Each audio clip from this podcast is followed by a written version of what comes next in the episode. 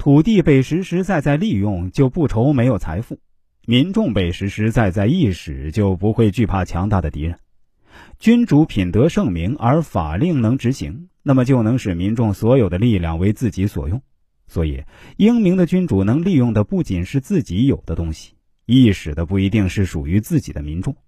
英明的君主所重视的，只是赐予官爵给有功之人，并使他们荣耀。赏赐不使民众感到荣耀，民众就不急于得到爵位；赏赐的爵位不显贵，民众就不会追求爵位。爵位容易获得，那么民众就不会认为君主赐给的爵位尊贵。赐予爵位、给予俸禄、奖赏不遵循公开的条件，民众就不会拼死换取爵位了。人天生就有好恶，所以利用它能够治理好民众。因此，君主不能不了解民众的好恶。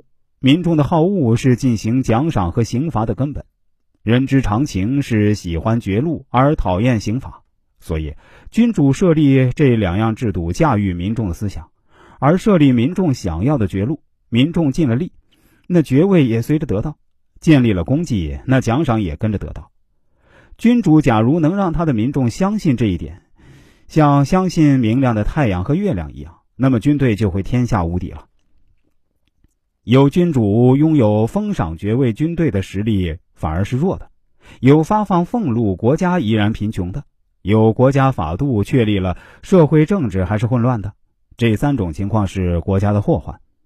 如果君主优先考虑宠臣的求情请托，而把有功劳实力的人放在后面，那么爵禄虽然封赏实行，而军队实力却削弱了。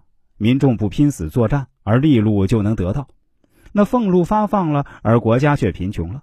立法不讲求尺度，而国家的事务日渐繁多。结果是法令确立，而社会政治混乱了。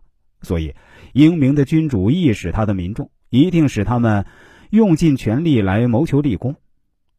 功绩建立了，而富贵便随之而来。国家没有私下的奖赏，所以国家的政令能够成功。像这样，臣子忠诚，就会君主英明，政绩显著，而军队强大。所以，凡是英明的君主治理国家。根据民众为国出力的多少加以任用，而不是根据私人恩德使用。因此啊，不操劳便将功绩建立了起来，立法的尺度确立了，法令才可以执行。因此啊，君主不能不慎重自身的行事。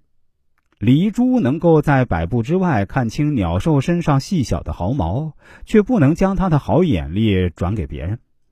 乌货能举起上千的重物，但是却不能将大力气转给别人。圣人自身所具有的特殊秉性也不能传给别人，但是功业却可以建立，是因为法治。